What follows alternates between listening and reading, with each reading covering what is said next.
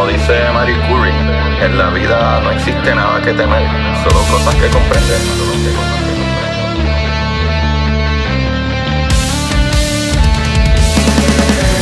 Recuerden correr y buscar la manera de aprender que más le divierta.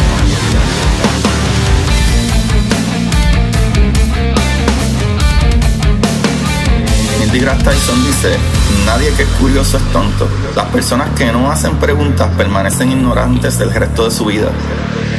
Y para ustedes, esto es curiosidad científica.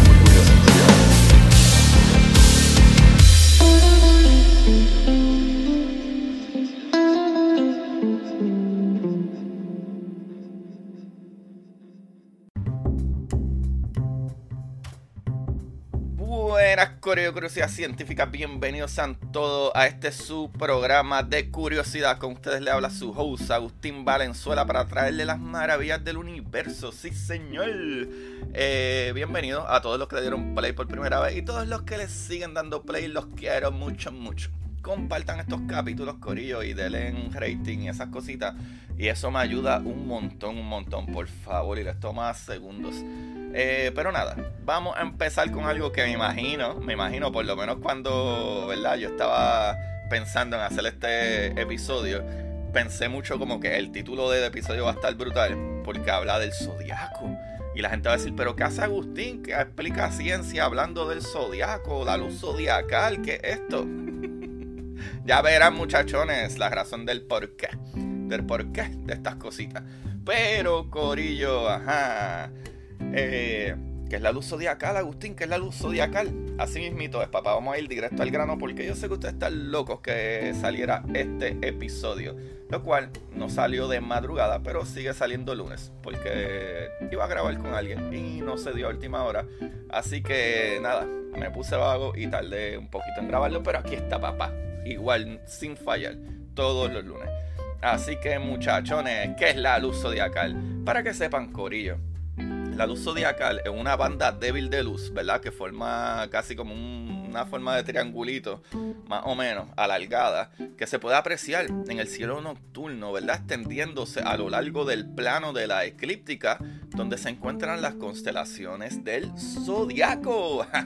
Por eso dicen luz zodiacal. Pero ¿qué sucede? Ustedes dirán, ok, pero que esta luz zodiacal es algo fascinante y espectacular. Pues sí, Corillo. Para que sepan, Corillo, eh, la luz zodiacal, básicamente, cuando no hay luna, ¿verdad? Cuando una noche sin luna, o sea, una noche que la luz, que es luz natural, el 60% de esa luz natural es de esta luz, de esta luz zodiacal. Y algo más brutal todavía es que, ¿verdad? Que lo voy a repetir un poquito después, pero, ¿verdad? Para darle detalles de lo que estamos hablando hoy, esta luz zodiacal se puede ver en los amaneceres, ¿verdad? Por la mañana, cuando sale el sol y cuando, ¿verdad? Este, cae el sol en la tarde, por unos varios minutos, dependiendo. Y antes se equivocaba mucho la gente con que era simple y sencillamente la luz, ¿verdad? del sol reflejándose en nuestra atmósfera. Y no, esta luz no es reflejándose el sol en nuestra atmósfera, eh, ¿verdad? Algún reflejo de estos raros que hace la atmósfera. No, esta luz está fuera de nuestra atmósfera, ¿sabe? Es, parte del sistema solar y van a ver qué exactamente y por qué. ¿Por qué es que esta luz es así? ¿Y de dónde sale esa luz? ¿Y por qué esa luz es de esta manera? Así que vamos allá, papizo. Papizo, mira para allá que revolu acabo de decir. Pero anyway, Corio, para que sepan, ¿verdad? Eh, la luz zodiacal, ¿verdad? Ha sido eh, un fenómeno que es por culpa, ¿verdad? Eh, básicamente de polvo, del polvo que hay allá afuera, en el espacio, ¿verdad? En nuestro sistema. Y a veces los científicos se preguntan como que, ok, pero ¿y por qué todavía hay esta remanencia de polvo en el sistema? Cuando eso no se supone que se atraiga a los planetas o se haya convertido en algo más después de estos billones de años. Pues eso es una pregunta que no se tiene una contestación per se, pero ese polvo se encuentra ahí. Ahora, este episodio de hoy eh, voy a, discutir ciertas cosas como eso. Como hay misiones que básicamente han descubierto que, ok, para mí que este polvo proviene de este planeta que sigue soltando polvo. Pero lo vamos a ver más adelante también. Así que eh, la luz zodiacal, ¿verdad? Es básicamente ese halo, eh, ¿verdad? Un resplandor más bien tenue y muy distinto a una aurora boreal. No es lo mismo, ¿verdad? O cualquier otro tipo de fenómeno, ¿verdad? que son un poco más definidos. So, se trata de una tira o banda de luz relativamente débil, ¿verdad? Relativamente débil o tenue, que se aprecia, ¿verdad? Con el cielo nocturno antes de amanecer o justo, ¿verdad? Al inicio del anochecer, ¿verdad? Eh, durante, ¿verdad? Por el horizonte. Pero esto siempre, ¿verdad? Por los dos lados, o por el este o el oeste. So, la NASA explica que la luz solar reflejada hacia la Tierra a causa de una nube de partículas de polvo que orbitan alrededor del Sol y que durante mucho tiempo los astrónomos han considerado que ese polvo es ¿verdad? transportado hacia el interior del sistema solar ¿verdad? por algunos grupos de asteroides y cometas y esas cosas así. Pero no se entiende bien ¿verdad? si ese polvo es traído por eso, por cometa o asteroide. Pero el trabajo de investigación de los científicos del equipo de Juno, ¿verdad? Eh, la nave espacial que, ¿verdad? que enviamos para Júpiter, que está estudiando Júpiter y todas las lunas de Júpiter y todo eso, pues Juno, este, ¿verdad? Ha, contribuido, ¿verdad? Este, el equipo de investigación habla de que la contribución de esta nave, ¿verdad? De la sonda eh, a conocer la luz zodiacal es la llave a lo que ellos entienden o creen que pueden explicar de dónde viene ese polvo, que no sería asteroide o cometa solamente como dice NASA, ya que según eh, los datos es Marte quien puede estar arrojando polvo al espacio interplanetario. Y eso está bien loco, que descubramos eso nuevo. Por ejemplo, ¿verdad? John Leaf eh, Jorgensen, profesor de la Universidad Técnica de Dinámica y uno de los autores del estudio, explica que eh, ¿verdad? programó una de las cámaras de Juno para reportar los cuerpos celestes que aparecieran en múltiples imágenes consecutivas y que no estuviesen ya registradas en el catálogo de los cuerpos celestes conocidos.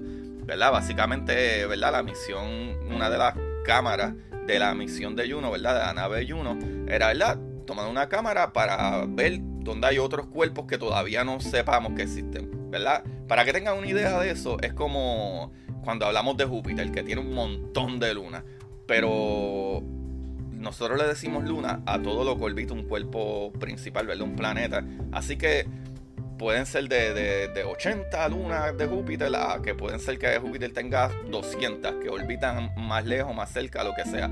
Pero esta cámara estaba capturando estos cuerpos celestes que hay por ahí que no supiéramos.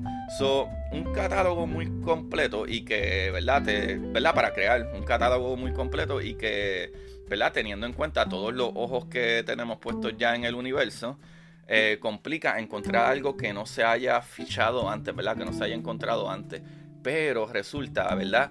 Que así no era muy alta la esperanza de encontrar un cuerpo celeste nuevo y de momento no ha sido así, ¿verdad? No hemos encontrado un cuerpo celeste nuevo. Pero durante el trayecto desde la Tierra a Júpiter, la cámara en cuestión eh, empezó a transmitir miles de imágenes de objetos no identificados una locura, un tanto, ¿verdad?, desconcertante que empezaron a analizar viendo rayas, ¿verdad?, que luego desaparecían misteriosamente.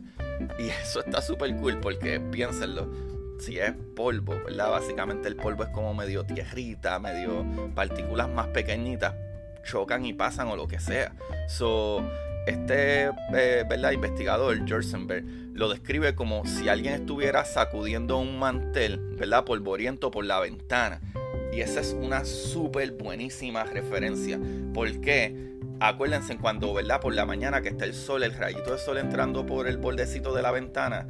Y de momento ustedes mueven algo y tú ves todas esas partículas moviéndose por esa luz. Pues así. por lo que incluso llegaron a pensar que podía haber sido por una fuga de combustible de la propia Juno, ¿verdad? De la propia nave. Pero al ¿verdad? centrarse en los cálculos del tamaño y la velocidad de estos objetos, vieron que los granos de polvo se habían estrellado contra la Juno a unos ¿verdad? 16 mil kilómetros por hora. De modo que astillaron piezas, ¿verdad? Eh, submilimétricas ¿verdad? De la nave espacial. ¿Qué sucede? Partiendo de eso, de que cada una de las eh, partículas de escombro estaba registrando el impacto de una partícula de polvo interplanetario, lo que hicieron es que, ¿verdad? Es, es compilar la distribución del polvo a lo largo de una ruta de Juno, ¿verdad? Como de una órbita que hiciera Juno. La mayor dosis de polvo entre la Tierra y el cinturón de asteroides determinaba, ¿verdad? Eh, bueno, determinando que la nube de polvo termina en la Tierra porque, ¿verdad? Porque la gravedad de la misma absorbe todo el polvo que se le va por el medio, pero también teniendo en cuenta eso y que Júpiter actúa como una barrera, ¿verdad? Un bloqueador de polvo por un fenómeno conocido como resonancia orbital, ¿verdad? Y el tamaño gigante que tiene Júpiter que atrae las cosas, ¿verdad? Los científicos consideran que las partículas están en una órbita casi circular alrededor del Sol. Y según eh, Jorgensen, el único objeto que conocemos en órbita casi circular alrededor de ¿verdad? las dos es Marte. Por lo que el pensamiento natural es que Marte es una de las fuentes de ese polvo, es el que está tirando polvo. Corillo. So, decíamos que la Tierra, ¿verdad? Eh, absorbe todo el polvo que tienen en su cercanía debido a su gravedad. So, este polvo del que parece, ¿verdad? Responsable nuestro vecino, Marte, es el que vemos, ¿verdad? Convertido en, la luz zodiacal, según aclara eh, también el, eh, el investigador como decíamos al principio, no es que el polvo se convierta en, el halo, sino que esa nube, ¿verdad? Provoca dispersión de la luz solar.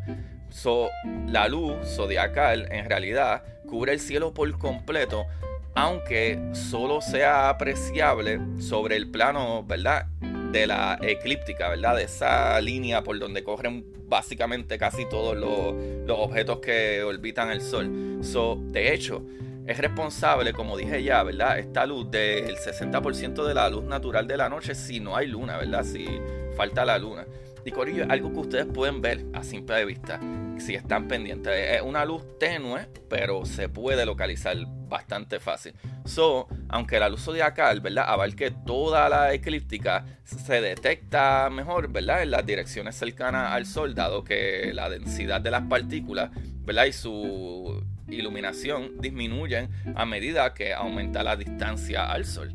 So, es observable con el ojo desnudo, ¿verdad? Que como ya les dije, y normalmente, ¿verdad? Veremos como un triángulo luminoso que en condiciones, ¿verdad? De, observación óptima se dibuja hacia, ¿verdad? Poniente tras el ocaso, ¿verdad?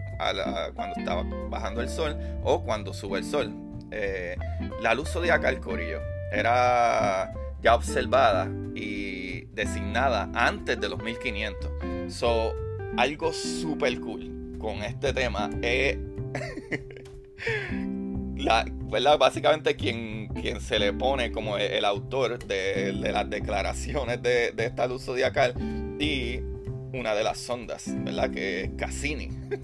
so, para que tengan eh, en cuenta de que, ajá, esto no es un fenómeno nuevo. Lo que pasa es que todavía no nos explicábamos bien de dónde salen ese polvo o de dónde, ¿verdad? Como expliqué en un principio, de que se supone, ¿verdad? Que los planetas y etcétera se hayan, ¿verdad? Traigan la mayor parte de ese polvo, pero porque todavía hay tanto polvo allá afuera que en un plano, ¿verdad? Eh, eh, que queda básicamente en dirección de donde están las constelaciones zodiacales eh, o del zodiaco, ahí está más denso ese polvo, por lo tanto ahí es que se refleja más en ese triangulito, como quien dice. Pero lo cool con esto es que, ajá, esto lo sabemos desde los 1500. ¿Sabe? Según lo, ¿verdad? Lo relató Alexander von Humboldt en Cosmos, ¿sabe? quien de hecho resucitó este término proveniente del griego para designar ¿verdad? el universo. El astrónomo Giovanni, escuchen esto, el astrónomo Giovanni Domenico Cassini ya la había investigado en el 1683, 1683, eh, quien ya lo relacionó con las partículas de polvo alrededor del Sol, o sea que él ya había relacionado todo esto. O sea, y eso también, ¿verdad? Nos suena familiar, como les dije, que O sea, eh, por lo de la sonda Cassini, que fue bautizada en honor a, a, ¿verdad? Giovanni Cassini. Pero qué brutal que esto que sabemos que existe y está ahí desde el 1683, todavía no entendemos perfectamente cómo es que está ahí. ¿De dónde proviene este polvo? ¿Por qué todavía está ahí? O y eso es una loquera. Y está cool que todavía eh, NASA hable de que es un remanente de unas cosas, pero ahora con estos eh, ¿verdad? nuevos descubrimientos de Juno, eh, ¿verdad? Hace un poco de lógica como que, ah, es que este polvo está alrededor de por donde pasa este planeta, Marte.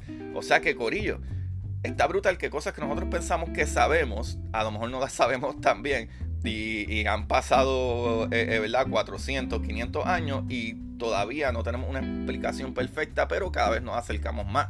Que incluso estas misiones como Juno, que son misiones que van para una cosa, terminan ayudándonos con otra.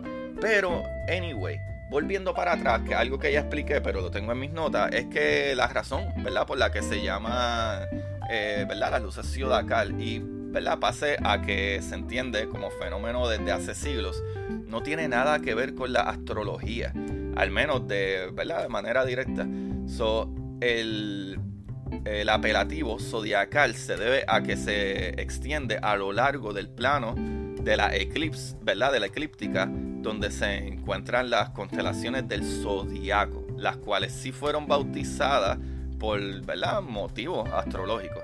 Pero acuérdense, astrología no es lo mismo que astronomía, que estudia realmente estas cosas. Pero ajá, esto lleva tanto tiempo que se descubrió que pues le dejaron como eso, en el momento que la astrología pues sí se utilizaba. Eh, Socorillo, es curioso, ¿verdad? Que sea algo que tenemos tan visto, ¿verdad? Y estamos tan conscientes y que aún haya tenido que venir Juno a arrojarnos algo de luz, si entienden el pants. so, Corillo, sobre el asunto, ¿verdad? Aunque haya sido un descubrimiento casual, de hecho, ni siquiera el propio eh, Jorgensen, ¿verdad? El investigador, imaginaba que acabaría presentando un trabajo en torno a esto. ¿Verdad? Declarando que nunca pensó que acabaría buscando polvo interplanetario. A mí me encanta ese chiste. Yo creo que tiene un poco de doble sentido o yo soy un sucio. Corillo, ahí lo tienen. Qué brutal, ¿verdad? Eh, eh, la luz zodiacal. Ahora vayan y, vean, ¿verdad? En el amanecer y los atardeceres para el este o el oeste para que puedan ver esta luz. Especialmente, ¿verdad? Este, si tienen la suerte de que no haya luna, es mucho más fácil de ver. Y está brutal que esto es un fenómeno súper brutal que podemos ver, ¿verdad? Básicamente estamos viendo el reflejo del polvo, eh, eh, ¿verdad? En el espacio con tus ojos, sin necesidad de ningún equipo. Eso está súper brutal. Pero nada, Corillo. Algo que está súper brutal también para mí eh, es cada vez que planeamos una misión y descubrimos cosas que ni teníamos en mente que íbamos a descubrir o preguntarnos. Y eso a mí me, me, pompea un montón. De verdad que sí. Socorillo, ahí tienen lo que es la luz zodiacal. Esto está súper cool. Y este, ¿verdad? Este, esta información la saqué de la página XATAKA como sataka.com. También la saqué de Enciclopedia en Carta y de eh, magicanaturaleza.com y de bing.com.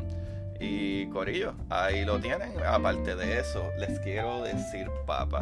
Estoy leyendo un librito que, wow, tuve una suerte. Yo hago eso a cada rato y les aconsejo que, digo, ¿verdad? Les, les doy una recomendación de que lo hagan. ¿Verdad? La gente que tiene eh, sitios como el Dollar Store, ¿verdad? Por lo menos yo tengo un Dollar Store al lado de mi casa y ahí venden libros, ahí venden libros brutales, libros brutales que valen 40, 50 pesos de gente famosa y todo, y los consigues por un dólar.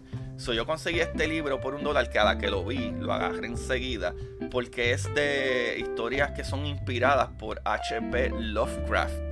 Lovecraft es un escritor súper famosísimo que nació en los 1890 por ahí y murió súper temprano, como en los 1930 y algo. Pero él creó una serie de, ciencia ficción, ¿verdad? Y, de ficción. E incluso le dio vida a unos personajes que por otros escritores famosísimos han seguido trayendo. Y es eh, eh, el Cthulhu. Así que busquen Cthulhu y probablemente muchos de ustedes han visto el Cthulhu que el Cthulhu es un monstruo que es como que un monstruo gigante que parece como medio de agua, pero tiene como, como yo diría, como boca de pulpo bien grande y tiene alas y todo está brutal. El Cthulhu, pues H.P. Lovecraft fue el creador de eso y de muchos otros monstruos y cosas. So, este libro que encontré, loco, son, eh, ¿verdad? Un conjunto de historias de estos grandes escritores basado en The Madness of Cthulhu que, ¿verdad? que fue creado originalmente por Lovecraft. So, en este libro, Corillo, eh, salen eh, cuentos de Harry Turtle, Turtle Dove, Arthur C. Clarke, que es uno de mis escritores más cool de ciencia ficción, y Robert Silverberg, John Shirley, Caitlin Kiernan y otros más, Corillo, eh, The Madness of Cthulhu si lo consiguen, The Madness of Cthulhu, este libro está súper cool. Son muchas historias. O sea, son historias que puede ser que tengan 5 o 7 páginas, ¿sabes? O sea, que puedes leer una historia y acabarla completamente en nada. Es súper divertido. De, ¿verdad? Historias inspiradas por H.P. Lovecraft. The Madness of Cthulhu. Pero Cthulhu no se escribe como yo lo estoy mencionando. Se escribe C-T-H-U-L-H-U. Está súper entretenido, súper, súper entretenido. Y más que nada, que lo conseguían un dólar. Eso está súper brutal. Corillo, ahí tienen esa, ¿verdad? esas cositas maravillosas que pueden hacer. Y Corillo, algo que me ayuda un montón, por favor, es que me den un rating y que compartan estos capítulos y me den like y me, ¿verdad? Y, me, y, cuando los compartan me pueden taguear, especialmente en Instagram, como Curiosidad Científica Podcast, todos juntos, Curiosidad Científica Podcast, y en Twitter, Curiosidad Científica. Pero Corillo utilizó mucho más Instagram. So, mano, si están escuchando estos capítulos, súbanlo a Instagram, a su historia y me taguean. Y eso me hace muy feliz y se los comparten a sus amigos. Y, ¿verdad? También nos pueden ayudar en el link aquí abajo en la descripción, desde 99 centavos al mes, 4.99, 9.99, lo que usted pueda aportar. Y puede cancelarlo cuando usted quiera. Y número otro, terceramente, si nos quieren apoyar mucho más, mucho más, Corillo eh, pueden ir a Amazon y buscar mis libros, eh, ¿verdad? Curiosidad científica, el universo en arroz con habichuela. Curiosidad científica, el universo en arroz con habichuela, si lo escriben en Amazon. También la exploradora Titán también lo pueden conseguir en Amazon. Si no, vayan directamente a mi página de Instagram. Y ahí está el link de Linktree, donde están todos los links directos para lo que usted necesite, incluyendo el capítulo, último capítulo de la semana. Y, me, y síganme ahí también, por favor, y me ayudan un montón para que esos números suban y ser más relevante para que el internet me auspicie. Corillo, ahí lo tienen. Muchísimas gracias y gracias por darle play y quedarse hasta aquí. Los quiero un montón, así que se me cuidan, muchachones. Good night, good day, good afternoon. Todas esas cosas. Recuerden buscar la manera, Corillo, siempre de aprender. Que más le divierta. Chequeamos.